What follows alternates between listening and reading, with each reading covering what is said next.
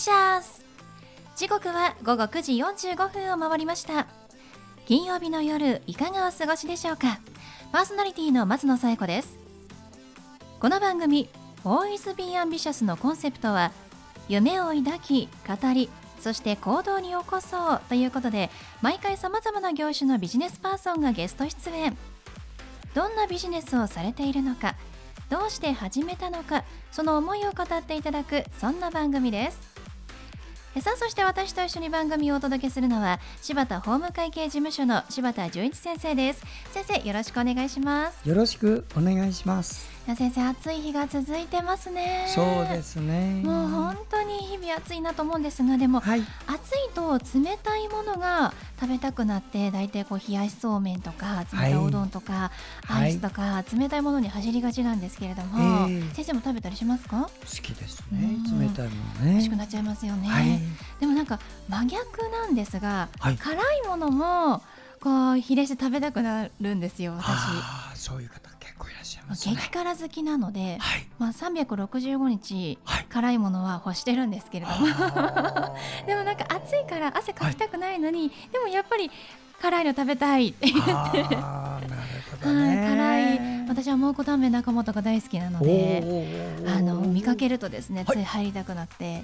つも入るんですがいつもはあの北極っていう、はい、あの辛さ10段階中の、まあ、9段階。まあ、結構辛いなって言われているものなんですが、えー、でも暑いのでちょっと冷やしあのつけ麺にしようと思って、この間初めて、はい、あの冷やし味噌っていうのを食べたんですね。これレベル10なんですよ、はいはい、でもやっぱ冷たいからか、はい、そんなにね辛さ感じなかったんですけれども、えーでもやっぱり美味しくてただ やっぱり汗はかいちゃうのでね。本当にあの仕事前とかはあまりおすすめしないんですけれども。まあでもね辛いものを食べてちょっとね汗もかきながら暑さね乗り切っていきたいなと思いますね、はい、そうですね。はい。それでは第70回ボーイズビーアンビシャススタートです。この番組は遺言相続専門の行政書士柴田法務会計事務所の提供でお送りします。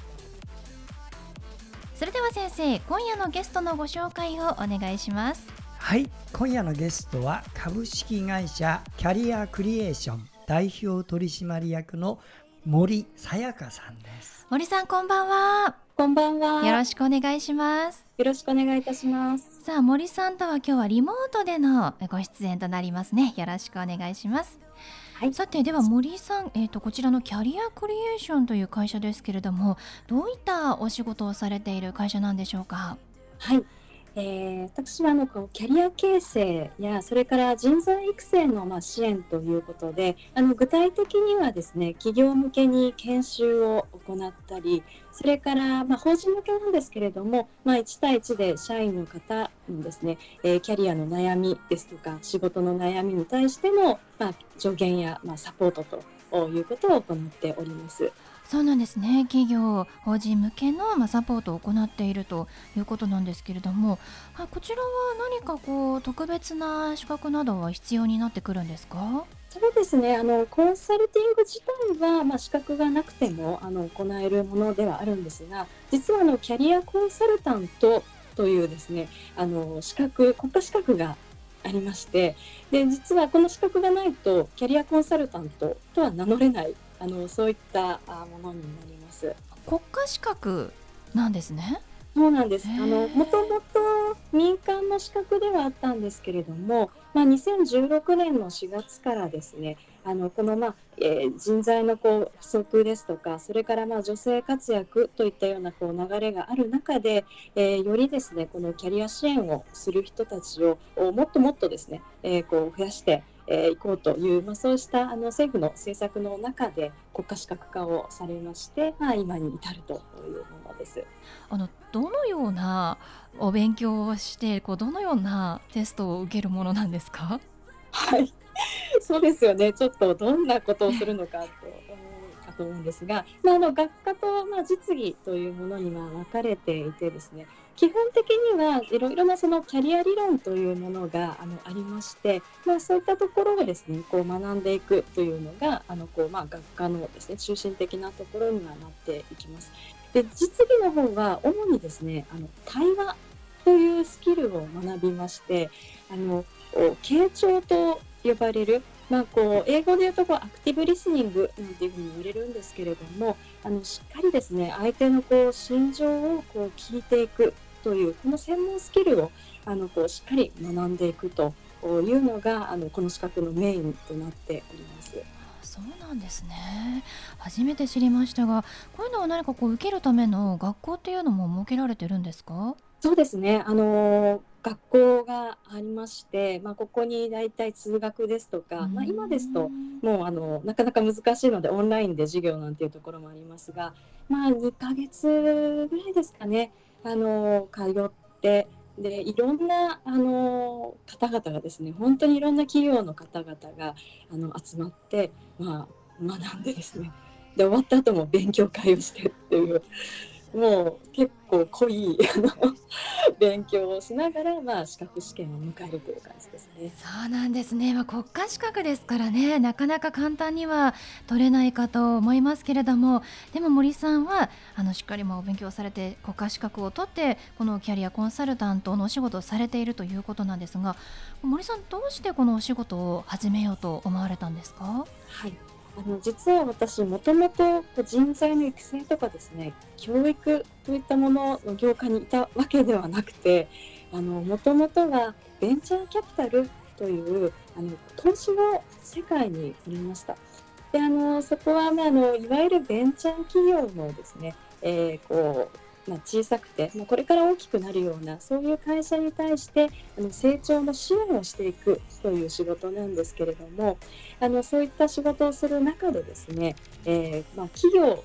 だけでなくて、まその企業を支える、ま人の支援ということをあのしていきたいなというふうに思ってですね、まその人の成長の支援というのはまあ何かと突き詰めてこう考えた時に、まあ、このキャリア支援だなということで、まあ、今に至っております。そうなんですね。あの会社さん、まあ、企業さんからはこうどういった悩み相談といいますか依頼を受けることが多いんですか？あのいろいろな本当にこうテーマがあるんですけれども、まあ、最近ですとこう多いのは、まあ、リモートワークなんかも増えてくる中で例えばこう上司の方があこう部下の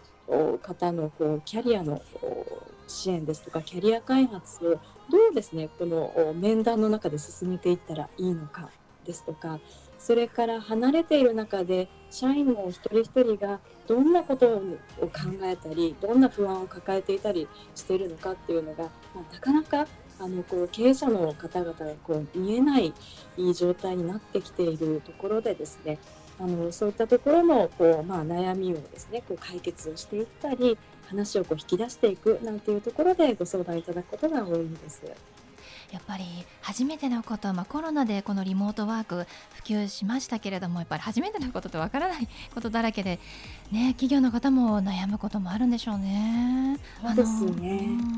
うん、コンサルタントというと本当にさまざまな、ね、会社があると思うん。ですがこの森さん。のキャリアクリエーションさん。はこうどん。な特徴があったりとかあの他のコンサルタントの会社さん。と違う点というのは何かありますかそうですね。あの私自身は、まあ、このキャリアコンサルタントのこの専門スキルである、まあ、対話というところとそれからバックグラウンドとして、まあ、ベンチャーキャピタルにずっといたというところがありますのでそこではずっと経営の支援をしてきたというところがありましてあの私のプログラムの中では、まあ、個人の成長と組織の成長をこういかにですねこう両方をこう上げていくかというところが一つ大きな特徴となっております。そうなんですね。まあ、やっぱりこう今までの経験や資格を持っている国家資格があるっていうのも強みですよね。その森さんはあのラジオ番組をね持たれていらっしゃるとお聞きしましたけれども、どんな番組か教えていただけますか？はいあ、ありがとうございます。あの番組はですね、人のキャリアをテーマとした番組でして、あの森さやかの Life is a Journey というですね、まあ、ちょっと自分の名前が入っているんですが、はい、あの水曜のあの午後9時からですね30分間あの放送している番組になります。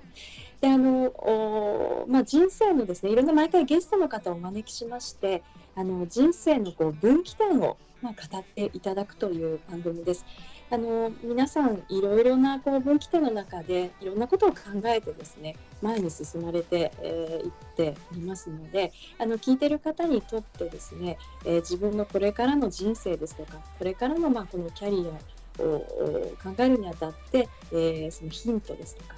あの行動のきっかけですね。こういったものを掴んでいただきたいなと思ってやっております。そうなんですね。あの柴田先生も森さんの番組にゲスト出演されたことがあるみたいですが、はい。はい、すごくね、はい、お話がね聞き上手な方で、うん、もうどんどんどんどんこちらからね自動的に発信したっていう経験あります。いいす、ね,、ごくねあの聞き上手。うん、やっぱりこう生かされてるわけですね番組にも。今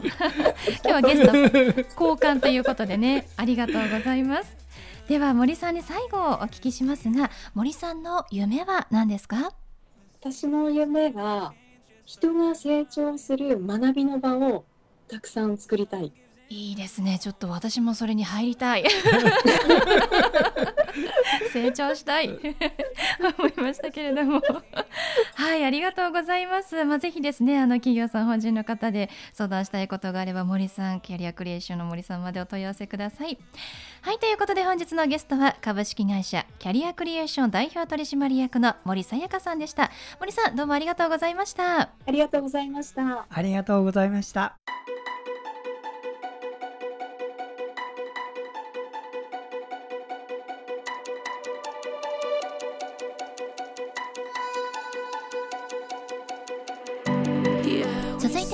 柴田先生のワンポイントアドバイスです。では先生今日はどんなお話をしてくださるんでしょうか？はい、えー、こんばんは。遺言相続専門の行政書士の柴田です、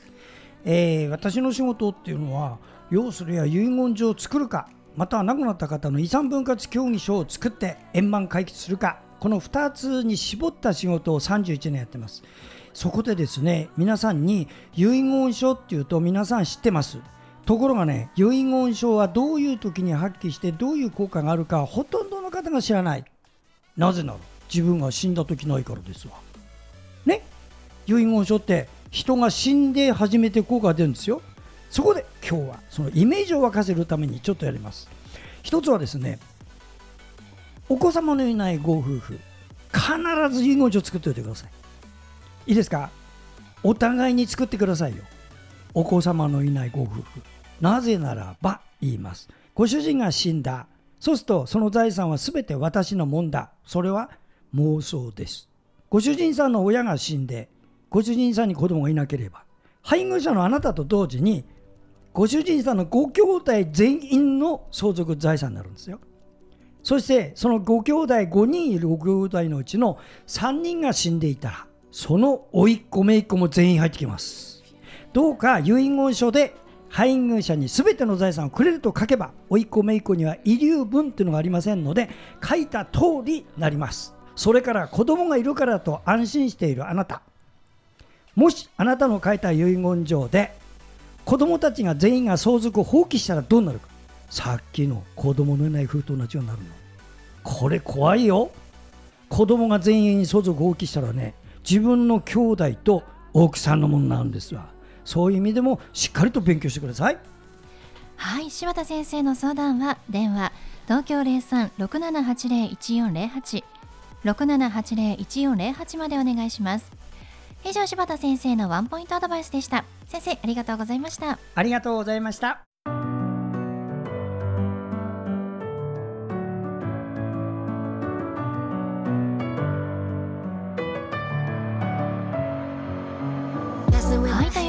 お送りしてきました「ボイズビーアンビシャスいかがでしたでしょうか？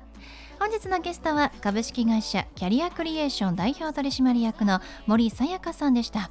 ご相談はキャリアクリエーションで検索してホームページご覧ください。それではまた来週この時間にお会いしましょう。お相手は松野紗友子と。柴田純一でした。それではさようなら。さようなら。